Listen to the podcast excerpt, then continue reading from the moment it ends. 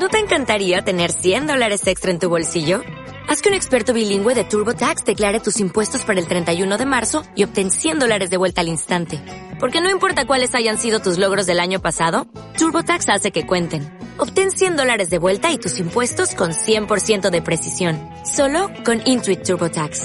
Debes declarar para el 31 de marzo. Crédito solo aplicable al costo de la presentación federal con TurboTax Full Service. Oferta sujeta a cambios o cancelación en cualquier momento. 7, el capítulo 7 del libro de los Hechos, a partir del verso que lleva el número 51.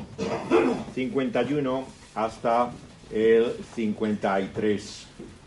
Vamos a seguir meditando en este libro de los Hechos, en el capítulo 7 que estamos considerando con detalle, en los versos que van del 51 al 53. Son las palabras de Esteban antes de su martirio y de su muerte, siendo juzgado por los judíos en el Tribunal Supremo religioso del Sanedrín.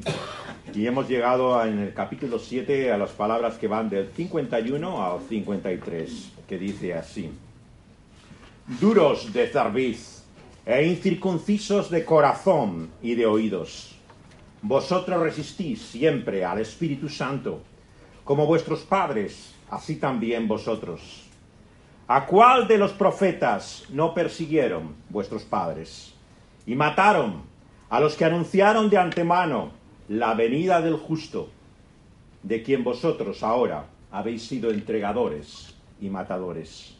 Vosotros, que recibisteis la ley por disposición de ángeles, y no la guardasteis. Hasta aquí la lectura de la palabra de Dios. Vamos a hablar con Él, vamos a pedirle que Él se dirija a nosotros en su gracia y misericordia. Vamos a dirigirnos a Él.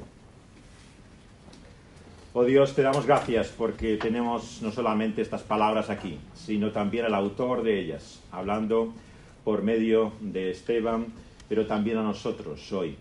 Te queremos pedir que quites todo impedimento, todo obstáculo que hay en nosotros y que nos reveles la verdadera naturaleza, Señor, de nuestra dificultad para creer. Que nos muestres por tu espíritu la realidad de lo que hay en nuestra mente y corazón. Que tú, Señor, descorras y muestras tras la cortina que oculta nuestra vida y nuestro ser, la realidad profunda e íntima de lo que somos. Sabemos que tu palabra es profunda, que tu palabra traspasa, Señor, en lo más íntimo de nosotros, hasta desvelar lo que hay oculto y velado delante de todos. Señor, te queremos pedir que en esta obra, Señor, de tu Espíritu y de tu palabra, no quedemos desnudos, sino que vengas tú a nosotros en tu gracia y misericordia, y que al mostrarnos la realidad de quién somos, nos des por tu Santo Espíritu, Señor, la visión de gloria de Cristo Jesús. Y que no solamente podamos contemplarle por medio de la fe, sino que esa manifestación, Señor, de la realidad de quién eres tú en Cristo Jesús, nos cubra, nos llene, Señor. Que por tu Espíritu Santo nos una a Él para siempre, que seamos suyos y que podamos, Señor, de esa forma confiar y creer que en Él está nuestra vida. Te lo pedimos en el nombre de aquel que nos revela el misterio que se encierra en el nombre de Dios. En Cristo Jesús te lo suplicamos. Amén. Todos hemos conocido la frustración que significa intentar a alguien llevarle a apreciar algo de lo que vemos que nos parece sublime. Aquellos que tenemos dificultad, por ejemplo, para entender el arte contemporáneo, habéis vivido esa frustración, ¿no? De ir a un museo, a una exposición y ver lo que otros ven y contemplan absolutamente embelesados y tú no percibir nada. Ocurre incluso con la música, ¿no? Eh, uno puede ver eh, cómo personas cuando, cuando escuchan cierta música, ¿no? Son profundamente conmovidos, ¿no? Se ven identificados plenamente con ella y tú no percibir qué es lo que encuentran en ello. Con tantas historias ocurre, hay cosas que eh, vemos una y otra vez, ¿no? Cuando alguien ha leído un libro, ha visto una película o una serie y está absolutamente entusiasmado por ella. Y tú resulta que también la has visto y conoces y has leído la misma historia y te preguntas qué es lo que ver en ella. No comprendes exactamente qué es lo singular o extraordinario. Es esa extraña experiencia que todos tenemos, por la cual vemos, escuchamos, podemos ser testigos de lo mismo que otras personas ven y contemplan y sin embargo no percibirlas igualmente. Y al acercarnos también al gran misterio de lo que significa la fe, Vemos que también la Biblia y el testimonio de los evangelios una y otra vez no nos cierra los ojos a la realidad de que aunque muchos vieron la maravilla de quién era este, Cristo Jesús, la realidad, no nos engañemos, la mayoría no vieron nada de especial en él, todo lo contrario. Lo que provocó en ellos fue rechazo. Un rechazo que ha acompañado una y otra vez también la realidad de quién es Jesús. Para algunos lo más importante y para otros, sin embargo, algo que lo único que les produce es desprecio. Y por eso es que la escritura misma se pregunta cómo es esto posible, de qué forma podemos entender el hecho de la incredulidad. Y vamos a intentar entender a la luz de la escritura cómo esto no es el problema de los otros, sino que es nuestro problema cómo no es la realidad de este mundo que se opone al cristianismo, sino que es la terrible y triste realidad de cada uno de nosotros desde que nacemos y venimos a este mundo. Por lo tanto, vamos a ponernos ante estas palabras y considerar que es a nosotros a quien nos hablan. No están hablando aquellos judíos entonces que estaban en el poder y que habían llevado a Jesús a aquella muerte cruel, ni también aquellos que llevaron a Esteban a aquel martirio brutal, sino que nos habla a todos, a cada uno de nosotros, y nos muestra también la realidad de nuestro propio problema. Las primeras palabras de Esteban en nuestro texto nos muestra cómo el problema del ser humano no es fundamentalmente algo intelectual, sino que tiene que ver con nuestro corazón. Es un tema constante a lo largo de toda la escritura. Muchos piensan que el problema de la fe es simplemente una cuestión de conducta. Los creyentes serán aquellos que son mejores que otros. La mayor parte de la gente, no nos engañemos, cree que si alguien es cristiano es porque es una buena persona. Sencillamente, es sinónimo una cosa de la otra. La buena gente, eso serían los creyentes. Sin embargo, una y otra vez vemos a lo largo de la escritura que aquellos que se ponen como ejemplo de fe se nos revelan con todas sus contradicciones, con todas sus miserias, y no son pocas vemos que el listado realmente de las vergüenzas que llenan las páginas de este libro nos hacen dudar realmente qué es lo que hay de especial o de diferente en estas personas. Nos parecen igual que los demás. Por lo tanto, una de las contenciones de la escritura una y otra vez es que no es la conducta en primer lugar lo que caracteriza la diferencia entre el cristiano y el no cristiano Muchos han pensado entonces que tiene que ver con sus convicciones, con lo que creen, con lo que piensan. Es una cuestión de cabeza. Libremente ellos han decidido y quieren creer estas cosas y otra gente también igual libremente y voluntariamente la rechaza. es así de sencillo. Por lo tanto, tenemos la libertad para escoger esto nos parece verdad o no. Sin embargo, la sorpresa que tengo para vosotros esta mañana es que Dios piensa lo contrario no cree que es simplemente una cuestión de voluntad. No es una cuestión que simplemente libremente en un momento de nuestra vida decidimos creer o no creer. La mayor parte de nosotros, reconozcámoslo, no queríamos ver este libro ni por las pastas. Y cuando lo abríamos y realmente nos acercábamos a él, no veíamos que tuviera nada de sentido. Muchos de nosotros al llegar de la adolescencia a la madurez hemos pensado que la señal de inteligencia era rechazar precisamente esta fe y que uno muestra su, carácter adulto y precisamente que sabe lo que sabe en despreciar profundamente todo lo que en este libro se contiene. Y es así como nos hemos hecho a la idea de que es por nuestra propia voluntad. Los judíos en las épocas de Jesús, incluso religiosos, no eran muy diferentes. Ellos se creían como nosotros, que era ellos, su generación, en su conocimiento, y en ese momento que rechazaban aquello que tal vez en otro momento se podría haber aceptado. Por eso es que Esteban en su argumento una y otra vez les dice que no hay nada de original en el rechazo de Jesús. Habéis hecho lo que vuestros padres hicieron, lo que vuestros antepasados han hecho, lo que una y otra vez, generación tras generación sobre la faz de la tierra viene haciendo con la realidad de quién es Dios. Por lo tanto, no penséis que sois vosotros, en vuestra originalidad y el conocimiento que tengáis, que no podéis aceptar estas cosas. Estáis haciendo lo mismo desde el principio.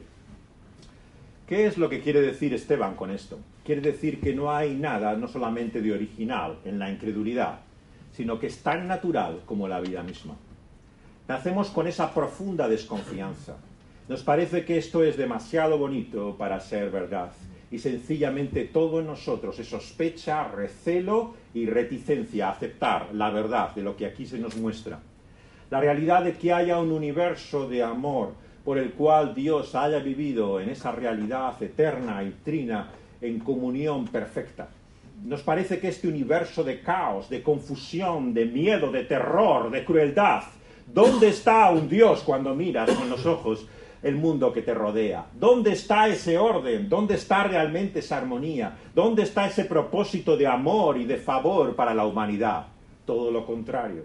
Parece muchas veces que fuera la obra de un Dios cruel y malvado. Si existiera alguien que fuera el autor de la vida, sin duda, nos parece que no sea alguien digno de conocer, sino de despreciar. Y el ser humano por eso también no solamente ha creído a veces en Dios, sino que ha maldecido su nombre una y otra vez. Mucha gente no se acuerda de él más que para blasfemar. No recuerda la realidad de que exista ningún Dios y autor de la vida, sino es porque todo su ser nos dice que no está ahí, que estamos solos, que venimos a este mundo desnudos y vacíos y sin nada marchamos, que no hay nada que parezca indicar que haya un propósito en este universo de un Dios de amor y su favor para con nosotros.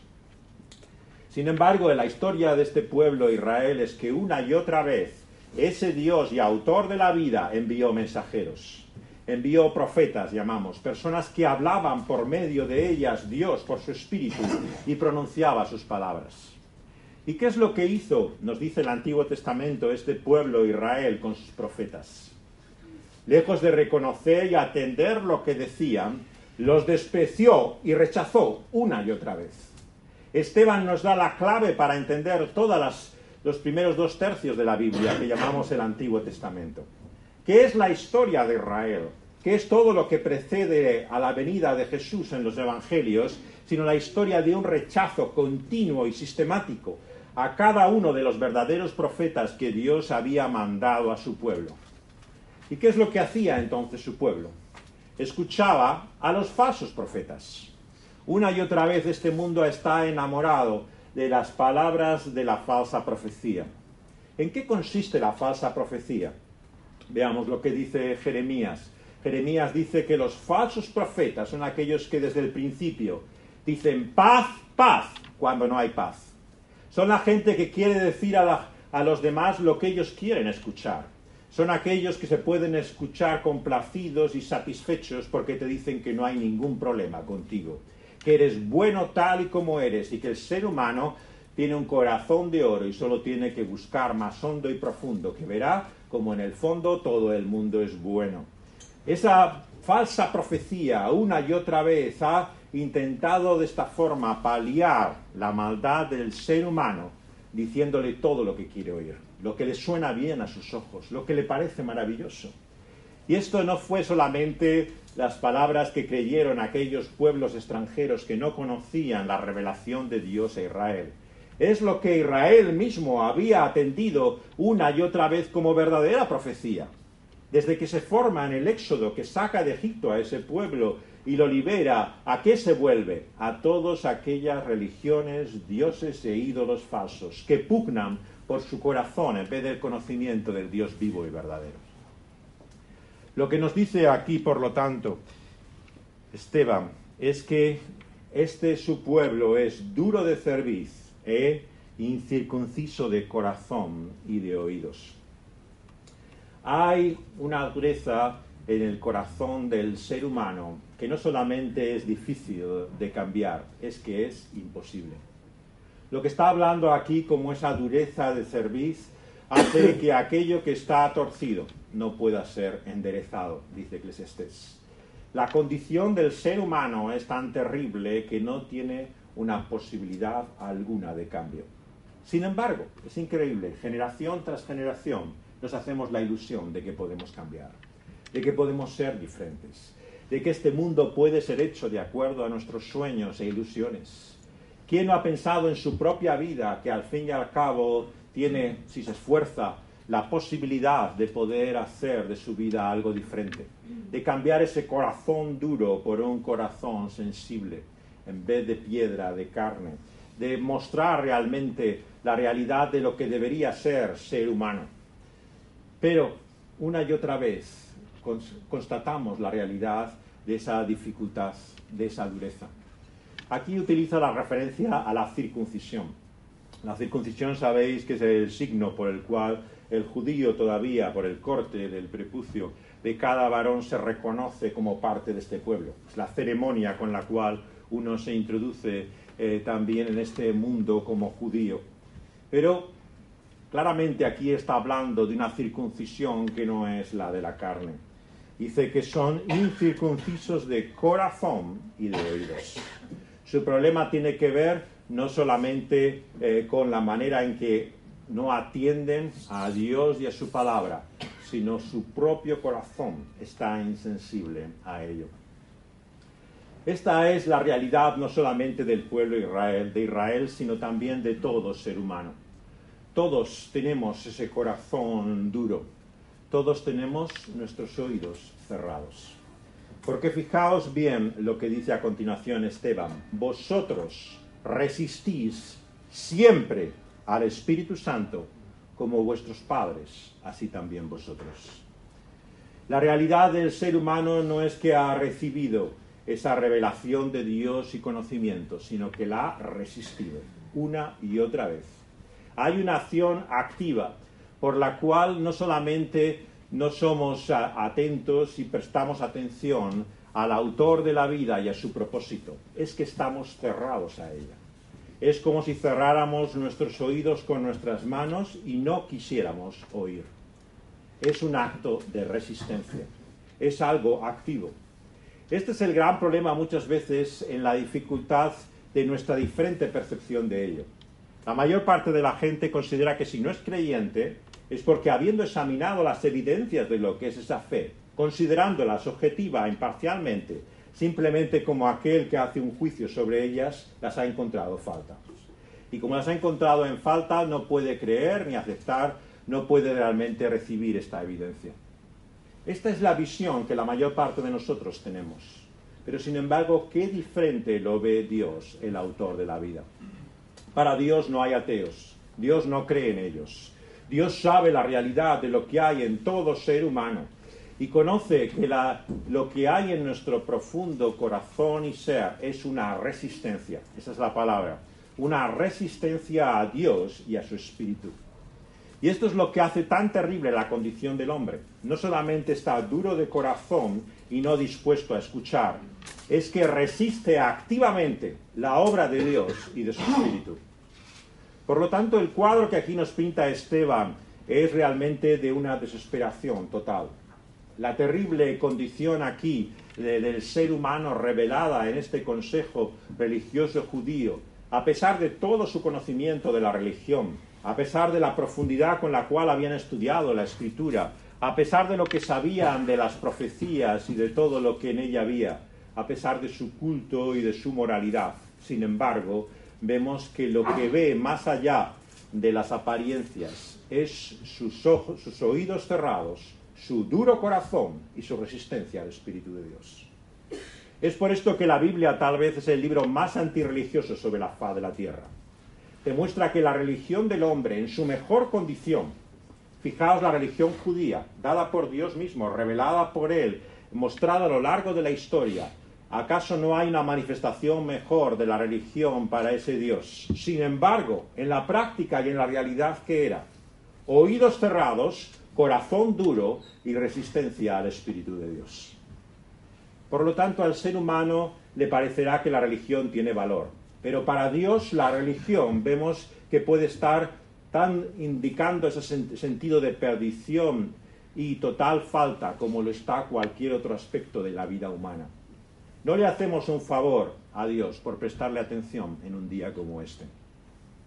No es que estemos realmente nosotros haciendo algo para nuestro mérito y nuestra cuenta. Una y otra vez, todo acto religioso a los ojos de Dios vemos que no tiene más sentido que cuando nuestro corazón es cambiado, nuestros oídos abiertos y recibimos al Espíritu de Dios.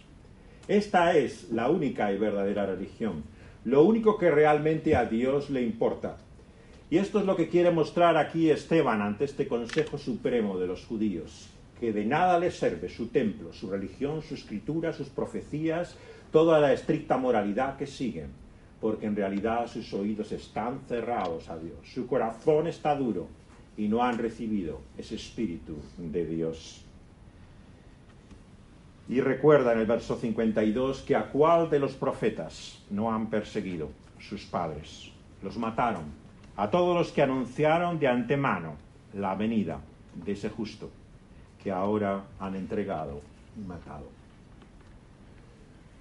Lo que nos revela aquí la palabra de Dios es que lejos de estar neutrales, hay una oposición real a todo lo que significa la revelación de ese Dios, de tal forma que la odiamos y despreciamos hasta el punto de querer acabar con ella. Por lo tanto, cuando la filosofía una y otra vez ha mostrado el deseo del hombre de matar a Dios, lo que ha hecho es poner al desnudo, al descubierto lo que hay detrás de todo corazón de ser humano, incluso en su religión, incluso cuando piensa realmente que está sirviendo y conociendo a ese Dios, siguiendo las prácticas o lo que cree realmente que son sus creencias. Nos revela que en todo ser humano hay una enemistad a Dios.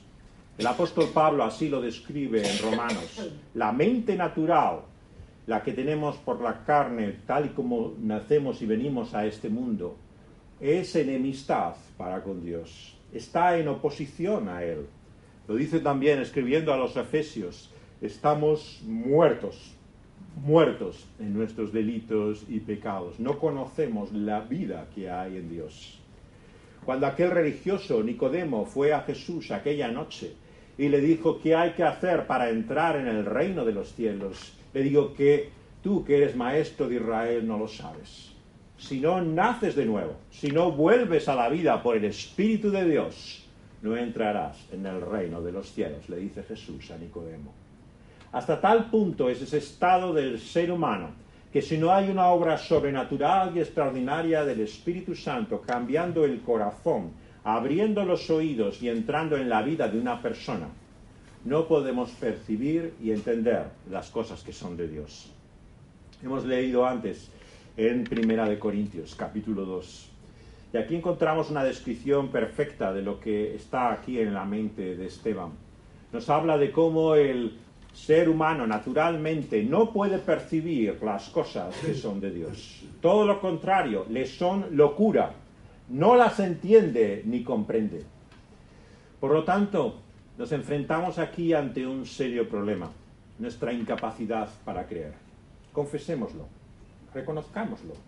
No solamente no tenemos una inclinación natural a tener fe, sino todo lo contrario, todo nuestro ser se opone y rechaza todo lo que significa la fe. Y esto es lo que Esteban está aquí revelando finalmente con ese acto máximo de desprecio y rechazo. El último insulto que Dios ha recibido, que es la muerte de aquel que es la encarnación y revelación de Dios en la persona de su único Hijo, Cristo Jesús. Nos dice que vosotros le entregasteis y matasteis. Muchos se preguntarán, ¿En qué sentido? Tal vez aquellas personas sí fueron culpables y buscaron eh, como aquella multitud que gritaba crucifícale, crucifícale la muerte de Jesús. Pero ¿en qué medida soy yo responsable de semejante muerte? No sé si habéis oído este espiritual negro, esta canción de gospel, que dice, eh, ¿quién crucificó al Rey de Gloria, al Señor de vida? Y una y otra vez el cántico espiritual del pueblo afroamericano dice nosotros nosotros crucificamos al Señor de Gloria. Esa identificación que todo creyente ha tenido, sea cual sea su condición, su situación, con la responsabilidad de esa muerte, es lo que aquí está diciendo Esteban. Cada vez que rechazamos a ese Dios y no solamente no le conocemos, sino que le despreciamos, estamos buscando la muerte de Él en la persona de su Hijo Jesucristo. Él hace responsable así a aquellos que le están escuchando, pero también a nosotros, de la ofensa que significa despreciar así a Dios. El problema que tenemos la mayor parte de nosotros es que no consideramos que seamos culpables de nada. ¿Qué hemos hecho al fin y al cabo nosotros? ¿Qué culpa tengo yo de lo que hicieran algunos entonces o otros puedan hacer con Dios? El estado natural en el cual nos vemos es de inocencia. Una y otra vez en estas últimas generaciones, desde siglos pasados, estamos escuchando la bondad natural e innata del ser humano. ¿Qué problema hay en el ser humano? Somos fundamentalmente buenos. Serán nuestras condiciones, las circunstancias, nuestra imperfección la que nos lleve a veces a mostrar nuestro lado oscuro y vergonzoso. Pero nuestra visión de Dios es fundamental. La visión que tenemos de Dios pensamos que va determinada simplemente por nuestra condición natural. Y como esa es de bondad, pensamos que si hay un Dios, será igualmente como nosotros. Un Dios que muestre también su buena voluntad. Y es por eso tan importante las últimas palabras de nuestro texto, para entender todo lo que hemos leído anteriormente. Dice, vosotros recibisteis la ley de Dios por disposición de ángeles, pero no la guardasteis. El apóstol Pablo lo expresa de una forma totalmente clara en Romanos capítulo 3. No hay justo ni aun uno. No hay quien haga lo bueno. No hay ni siquiera uno. Todos se desviaron. Todos se hicieron inútiles, todos tomaron el camino equivocado y se han descarriado, siendo destituidos de esa condición y estado en el cual hemos sido creados por Dios para conocerle a Él. El problema es general, es universal. No hay nadie que pueda decir que cumple realmente el propósito de Dios. Y alguno pensará, ¿no es esto exagerado? Por supuesto que hay gente buena. ¿Cómo puedes decir que no hay nadie, absolutamente nadie, que haga el bien? Por supuesto que hay gente buena. Claro, yo conozco mucha gente mejor que yo. ¿Cómo no puedo decir que no hay gente buena aunque yo no lo sea?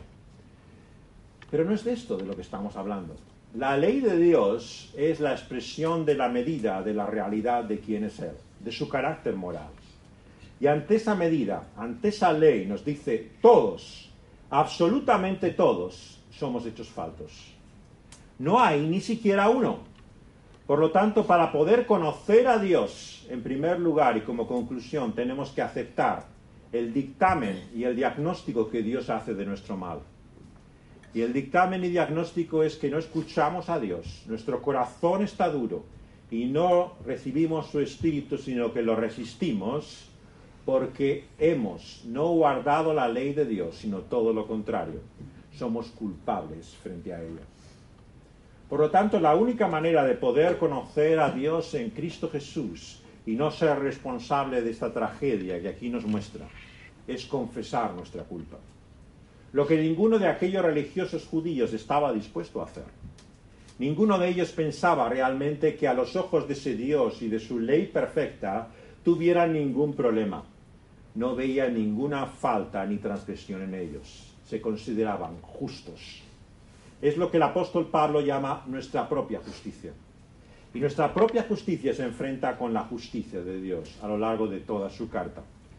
Y una y otra vez la religión está llena de esa propia justicia, de esa hipócrita manera en la cual el cristiano muchas veces se considera superior y mejor a los demás. ¿Por qué? Porque ellos tienen esa rectitud por la cual se esfuerzan y buscan una y otra vez hacer lo correcto. Y eso es para ellos ser cristiano, el hacer el bien. Y por lo tanto, sujetados a la ley de Dios, guardándola y manteniéndola, realmente Dios no tiene nada en contra de ellos. Pero escuchemos finalmente estas palabras del dictamen y veredicto que Dios hace, no solamente de aquellos judíos, sino también de nosotros. Nos dice que habiendo recibido la ley sobrenaturalmente, como por disposición de ángeles, sin embargo no la guardaron. Capítulo 2 de Romanos habla de esto mismo. Los judíos pensaban que porque tenían la ley, porque tenían el libro, la Biblia, era el pueblo realmente que conocía esa revelación de Dios, ya tenían toda la diferencia que había que hacer. Y por lo tanto no eran como aquellos paganos, ignorantes, gentes que no sabían nada. Ellos eran el pueblo del libro, los que conocían la verdad de Dios. Pero ¿qué les dice el apóstol Pablo en Romanos capítulo 2?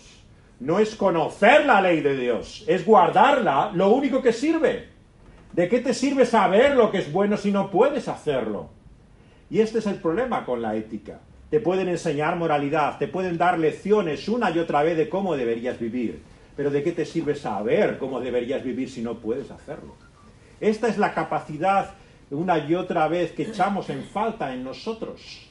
No que no sepamos lo que es bueno, sino nuestra indisposición, nuestra dificultad, nuestro problema sencillamente para poder hacer lo que es correcto. Por eso aquel que quiere conocer a Dios como es revelado en Cristo Jesús, ha de reconocer no solamente su falta delante de Dios, sino también su culpa. Y también juntamente con esa culpa, el hecho de su impotencia, incapacidad, imposibilidad para poder hacer lo que Dios pide de nosotros. En definitiva, lo que nos demanda es una completa humillación, una rendición ante Dios. Decir que somos un completo fracaso, que somos una ruina, que estamos en bancarrota espiritual, que moralmente no tenemos manera de poder dar la talla, la estatura para poder ser quienes somos. Y el asombro del Evangelio, queridos amigos y amigas, es que Dios acepta y tiene piedad y misericordia de aquel que viene así delante de él. Dos hombres fueron al templo de aquellos religiosos judíos, dice Jesús. Uno satisfecho de su propia justicia y otro corrupto, miserable, vergonzoso y egoísta, centrado en su codicia y sin ninguna moralidad. Era el publicano, aquel que se dedicaba a obtener de los tributos sus propias ganancias. Y sin embargo, aquel publicano que no se atrevía a levantar la cabeza y se daba golpes de pecho diciendo, miserable de mí, ¿quién me librará en esa condición de maldad en la que estoy? Es de este hombre y no de aquel a su lado, religioso judío, que daba gracias a Dios que no era como este. Yo no soy de los corruptos, yo no soy de los inmorales de este mundo, yo no soy de aquellos que están cerrados en su corazón a los demás, yo tengo el corazón de oro. Yo soy la persona que debo ser. Nos dice Jesús que solamente uno de los dios volvió justificado a su casa. ¿Y sabéis cuál es, verdad? El que no se atrevía a levantar su cabeza y dando golpes a su pecho decía miserable de mí. Por lo tanto, Dios no aceptará a nadie, absolutamente a nadie, que esté confiado en sí mismo, satisfecho de lo que es y de lo que ha logrado, que piense que con su corazón de oro lo único que puede decirle si hay un Dios es que le acepta por la realidad de quién es Él. La gran sorpresa del Evangelio es que Dios nos recibe solamente cuando nos humillamos y reconocemos delante de Él como somos, cuando confesamos nuestra culpa delante de Dios, cuando reconocemos que no hemos guardado esa ley revelada sobrenaturalmente, dada como por ángeles, y que sin embargo no hemos atendido a ella. Y en segundo lugar, como hemos leído también en Primera de Corintios, lo que necesitamos, por lo tanto, es el Espíritu de Dios mismo, para que en nuestro espíritu podamos entender las cosas de Dios.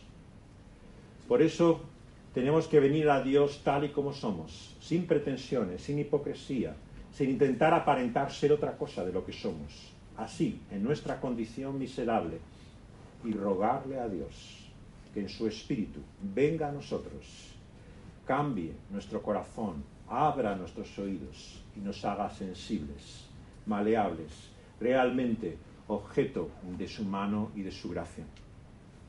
Y la gran sorpresa del Evangelio es que el Señor está dispuesto a ello. Que a pesar de nuestra ofensa, del desprecio por el cual hemos llevado a su Hijo, el Señor de gloria, aquella cruz, hemos querido que Dios hubiera muerto y no contar con Él en nuestra vida.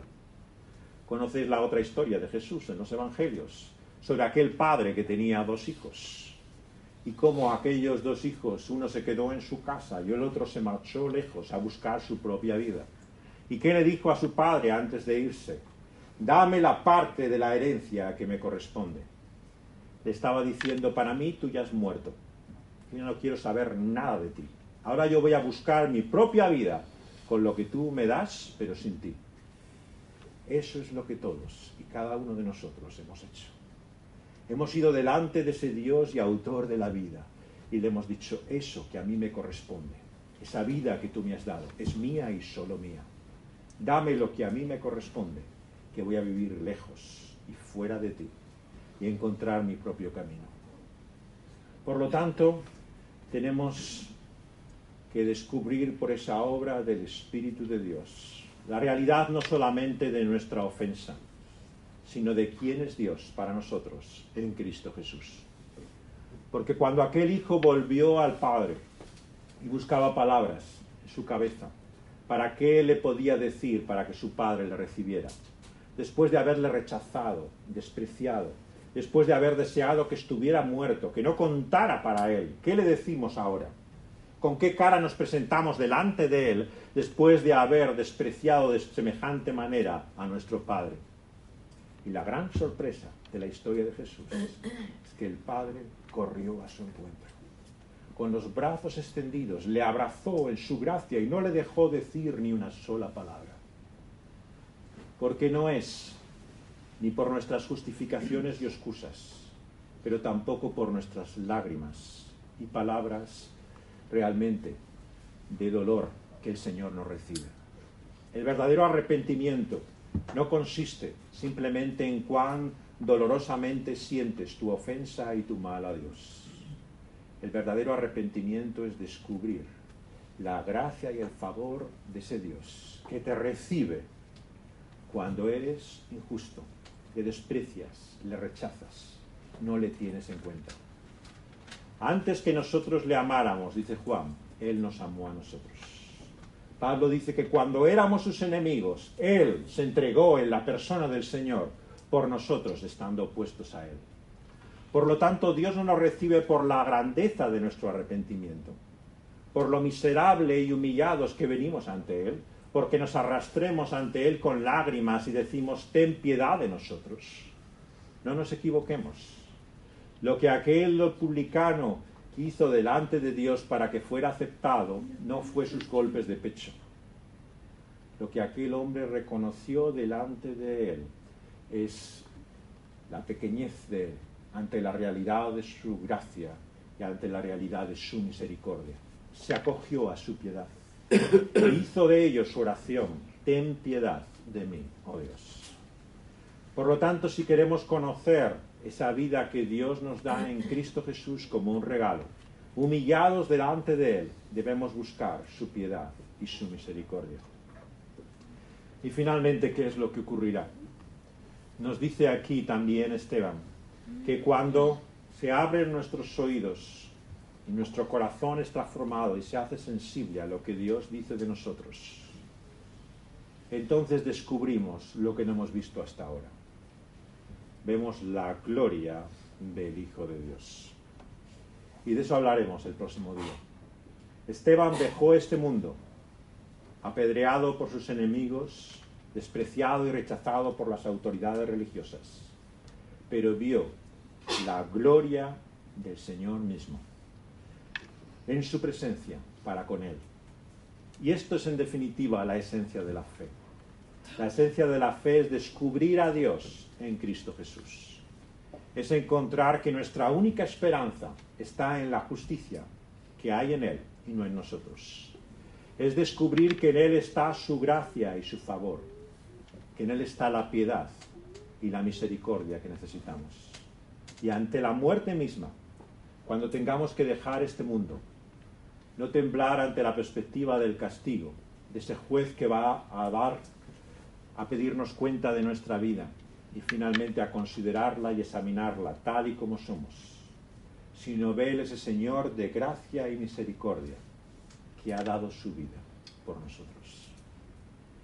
Queridos amigos y amigas, Dios lo que ha hecho con esa nuestra ofensa es recibirla Él mismo. Él ha querido asumir nuestro desprecio y llevar ese rechazo a la persona de su propio Hijo. Cuando echó sobre su espalda nuestro problema, cuando cargó sobre su Hijo todas nuestras faltas y nuestra culpa, Él llevó la vergüenza que tú y yo tenemos que llevar delante de Él. Él sufrió lo que a nosotros nos corresponde padecer. Por lo tanto, para aquel que conoce así a Dios en Cristo Jesús, Es Cristo crucificado. Porque en la cruz del Calvario encontramos que Él ha cargado con mi afrenta. Él ha llevado mi vergüenza. Él ha llevado mi desprecio. Él ha sido rechazado por el cielo. Toda la ira divina ha caído sobre Él. Ha sido sujeto en castigo por lo que tú y yo merecíamos. Y por lo tanto, el verdadero cristiano ama esa cruz. Ama esa cruz porque en Él, en ella, en Cristo crucificado, está su única esperanza. Porque aquel que fue entregado y matado reinará por los siglos de los siglos.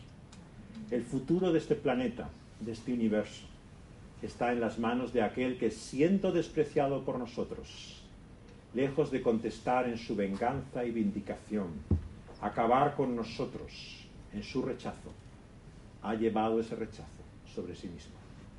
Ha cargado sobre su propia espalda la ira que tenía contra nosotros y nuestro mal, y ha, preferido sufrir él el castigo de nuestra ofensa, en vez de que nosotros padezcamos por ella. Por eso te invito también en esta mañana a reconocer tu culpa y tu falta delante de Él. Y habiendo de esta forma enfrentado la realidad de tu vida, buscar la piedad, la misericordia, la gracia y el favor inmerecido de Dios. Y abrazarte a esa cruz, aferrarte a esa muerte de Cristo Jesús, porque en su muerte está tu vida. En esa su ofrenda está la entrega misma de ese don y regalo inefable que es la vida eterna en Cristo Jesús. Vamos a pedírselo a Él, si así lo sientes y percibes en tu corazón. Y si todavía no lo has experimentado así, vamos a pedirle que por tu espíritu, por su espíritu, Dios mismo, abra tus oídos, que Él cambie tu corazón y que Él ponga en ti esa vida que viene de Él. Vamos a pedírselo a Él. Oh Dios, venimos ante ti, muchas veces desconociendo y sabiendo que se encierra en tal nombre. ¿Quién eres tú? Para muchos de nosotros un desconocido, alguien que no podemos realmente identificar, que nos parece que sí existe, Señor. Simplemente será la afirmación de todo lo bueno y amoroso que hay en nosotros. Señor, ven por tu Espíritu Santo y desvela la verdadera relación que tenemos contigo, nuestro estado natural, la triste condición de los hijos de Adán.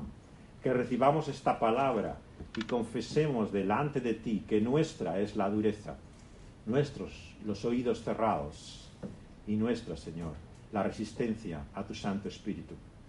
Señor, ten misericordia de nosotros, ten piedad, porque en nosotros no solamente está la falta, sino que está la oposición y está el rechazo.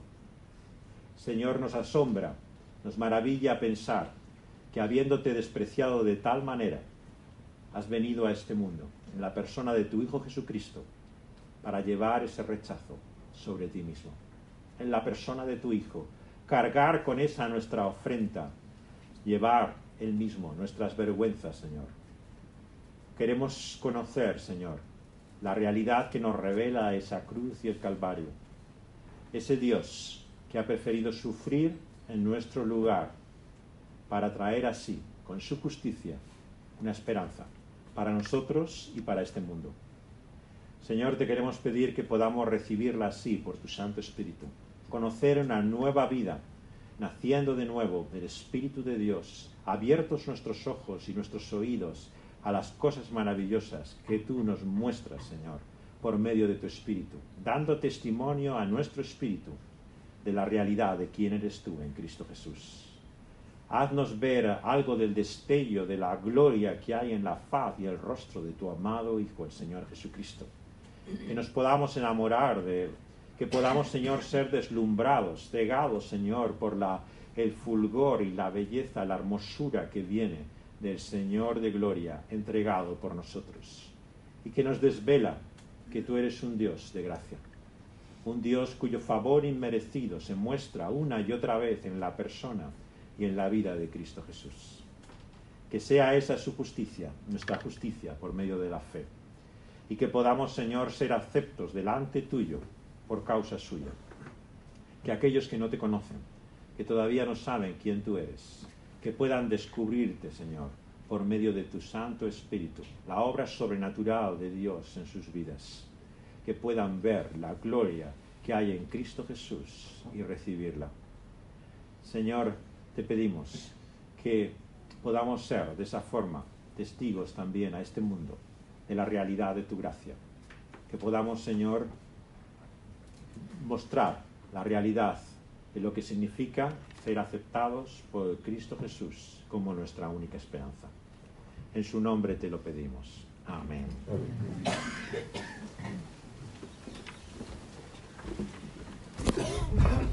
Vamos a cantar un último